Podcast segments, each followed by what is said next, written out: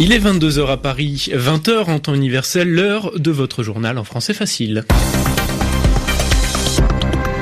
Aurélien Devernois. Et pour m'accompagner durant les dix prochaines minutes, Sylvie Berruet. Bonsoir Sylvie. Bonsoir Aurélien, bonsoir à tous. L'Italie, toujours dans l'attente de son chef de gouvernement, le président Sergio Mattarella mène de nouvelles consultations avant de décider s'il accepte de nommer Giuseppe Conte, comme le veut l'Alliance Mouvement 5 étoiles, la Ligue.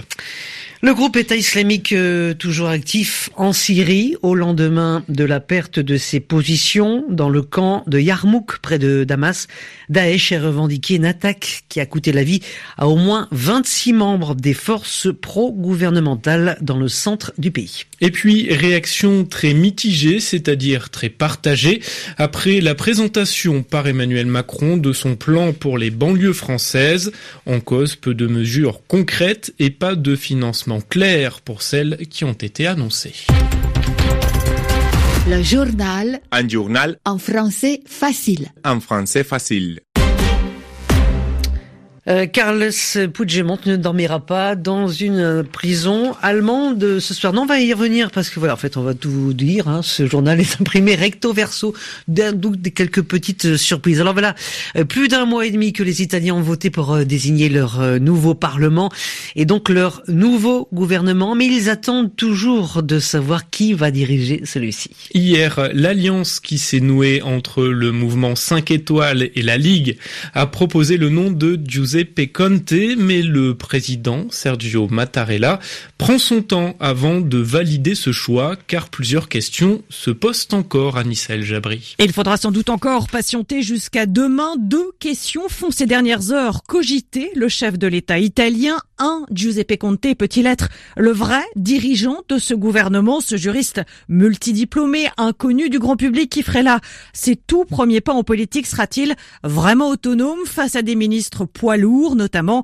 les dirigeants des mouvements 5 étoiles et Ligue du Nord. Deux, comment concilier le respect du vote populaire, un programme 100% eurosceptique approuvé par les Italiens, ce sont les sondages qu'ils disent, avec les engagements européens de Rome. Depuis plusieurs jours, surtout le pays fait face à une avalanche de commentaires inquiets, d'avertissements aussi de toute l'Europe et surtout de Bruxelles, Paris et Berlin. Le patron de la Ligue du Nord, Matteo Salvini, l'a bien saisi. Il a eu ces quelques mots hier. Les partenaires européens Européens ne doivent pas s'inquiéter, des mots bien plus calmes que ces récentes sorties sur l'air de que les autres gouvernements s'occupent de leurs affaires, pas de quoi pour autant rassuré en Europe. Anissa Jabri, Carles Puigdemont ne dormira pas dans une prison allemande ce soir. Un tribunal devait statuer aujourd'hui, décider sur l'éventuelle mise en détention de l'indépendantiste catalan et les magistrats ont jugé qu'elle n'était pas nécessaire écartant tout risque de fuite.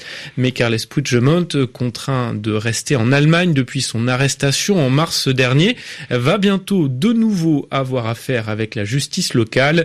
Celle-ci doit maintenant décider si elle accepte ou non de l'extrader vers l'Espagne, c'est-à-dire de le livrer à la justice de son pays. Alors, tournons la page. L'Espagne, justement, où a eu lieu aujourd'hui une grève inédite, jamais vue des magistrats. Des centaines de juges et procureurs espagnols ont voulu exprimer leur mécontentement face au manque, selon eux, d'indépendance vis-à-vis du pouvoir politique, mais aussi au manque de moyens. L'institution judiciaire espagnole a été très critiquée, notamment par les indépendantistes catalans, pour sa gestion de la crise politique entre Barcelone et Madrid. Les journaux. Les journaux en français facile. En français facile. En Syrie, au lendemain de l'annonce de la reconquête totale du camp de Yarmouk aux portes de Damas, le régime syrien a été visé par le groupe État islamique. Au moins 26 combattants des forces pro-gouvernementales syriennes ont été tués ce mardi, Nicolas Falaise. L'attaque s'est produite dans la région désertique de la Badia et c'est une petite base militaire située à l'est de la cité antique de Palmyre qui a été visée avec l'explosion d'une voiture piégée suivie d'affrontements entre les djihadistes du groupe État islamique et les forces pro-gouvernementales. Selon l'Observatoire syrien des droits de l'homme, des miliciens iraniens figurent parmi les tués dans le camp du régime. Cette attaque montre que l'organisation djihadiste peut encore frapper en Syrie même si les zones qu'elle contrôle sont de moins en moins importantes. Lundi, le pouvoir de Bachar el-Assad a annoncé avoir repris la dernière poche du groupe État islamique dans la région de Damas, la capitale. C'est un accord qui a permis l'évacuation des djihadistes à destination précisément de la région où s'est produite l'attaque de ce mardi. Par ailleurs, une offensive est en cours depuis plusieurs semaines dans l'est syrien près de la frontière avec l'Irak. Là, ce sont les forces démocratiques syriennes à dominante kurde qui sont à la manœuvre, appuyées par les forces spéciales américaines et françaises. En Irak, un combattant djihadiste belge a été condamné à mort aujourd'hui. Tariq Jadaoun a été reconnu coupable d'appartenance au groupe État islamique par la cour pénale de Bagdad. Il a 30 jours pour faire appel pour contester sa condamnation. La Belgique a demandé que sa peine soit commuée, soit transformée en réclusion à perpétuité. Et puis en Afghanistan, 16 personnes ont été tuées et 38 autres blessées dans l'explosion d'un véhicule piégé que les forces de sécurité tentaient de déminer à Kandahar, l'Afghanistan où un général américain issu des forces spéciales, Scott Miller, a été choisi pour diriger la mission de l'OTAN sur place. Les États-Unis, cinq anciennes étudiantes ont porté plainte hier contre l'université USC en Californie. Elles accusent l'établissement de ne pas les avoir protégées de George Tyndall, l'ancien gynécologue du centre médical de l'université. Il est accusé d'agression sexuelle et selon l'accusation, la direction de l'université était au courant des faits présumés mais n'a pas agi. Marie Normand. Les premiers signalements remontent au début des années 90. Des infirmières et des étudiantes rapportent les gestes déplacés de George Tyndall lors des examens médicaux. Ses commentaires graveleux sur l'apparence physique de ses patientes, sur leur peau, sur leur partie génitale, dont il conserve d'ailleurs de nombreux clichés. Mais rien ne se passe. La commission médicale de Californie n'est pas informée et pendant près de 30 ans, il va rester le gynécologue à temps plein de l'établissement. En 2016, une infirmière tente le tout pour le tout et signale à nouveau médecin, mais cette fois devant le bureau de prévention des viols. C'est là que l'université finit par se séparer de George Tyndall avec un accord à l'amiable. Ce dernier soutient que tous ces actes étaient médicalement justifiés.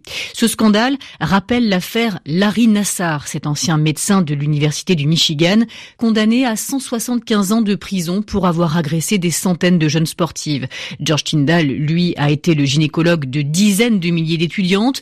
Plus de 200 d'entre elles ont déjà contacté un numéro spécial mis en place et une manifestation est prévue le 10 juin prochain. En France, Tariq Ramadan reste en prison. Le théologien musulman accusé de viol par quatre femmes a vu sa demande de remise en liberté une nouvelle fois refusée par la Cour d'appel de Paris. Son avocat avait plaidé pour sa libération car son état de santé serait en train de se dégrader. De, euh, il est en train d'aller plus mal. Tariq Ramadan qui est emprisonné depuis le 2 février dernier. Ce devait être l'une des grandes annonces de ce début de quinquennat, de ce début de mandat. Emmanuel Macron a finalement décidé de revoir à la baisse son plan pour la banlieue. Le président français a retenu très peu des 19 propositions de l'ancien ministre Jean-Louis Borloo, chargé de rédiger un rapport sur le sujet. Quelques mesures survivent, comme la création de 30 000 places en crèche, mais c'est surtout le flou qui règne, William Delesseux. Sous les ors de la République, dans la salle des fêtes de l'Élysée, plus de 600 élus, membres d'associations, chefs d'entreprise sont venus écouter le chef de l'État. Emmanuel Macron le dit d'emblée, non, il n'est pas là pour construire un nouveau plan banlieue. Parce que cette stratégie est aussi âgée que moi. Le premier plan de la sorte a été présenté en effet, c'était évoqué par Raymond Barre à peu près au moment où je naissais. Il y a eu des choses qui ont été faites. Mais je pense qu'on est au bout de ce que ça a pu produire sur cette méthode. Sur la nouvelle méthode, une prise de parole d'une heure et demie, mais pas assez de mesures concrètes, jugent plusieurs élus à la sortie. Stéphane Troussel, le maire socialiste de Bobigny. C'est une très grande déception. S'il y a un discours sur la glorification des banlieues, de l'énergie qui existe, ça ne suffira pas à changer la réalité de ces quartiers. Gilles Leproust, le maire d'Alonne, aurait aimé plus de financement. Il n'a pas parlé d'argent, hein. alors c'est comme ça, il vexe pas, vous me direz. Mais le problème, c'est que les communes, comment nous allons mettre en œuvre les, des mesures, y compris qu'il a, données, mais qui se retournent contre nous. Moins il y a d'argent, moins il y a de dotation, plus c'est difficile de répondre aux attentes légitimes des, des habitants des associations. Le président a été clair, pas question de distribuer de nouvelles enveloppes budgétaires. Il s'est engagé à voir les acteurs sur le terrain tous les deux mois. Et il est 22h10 à Paris, 20h10 en temps universel. Merci à vous, Sylvie Berruet. Merci Aurélien. Excellente soirée à l'écoute de RFI.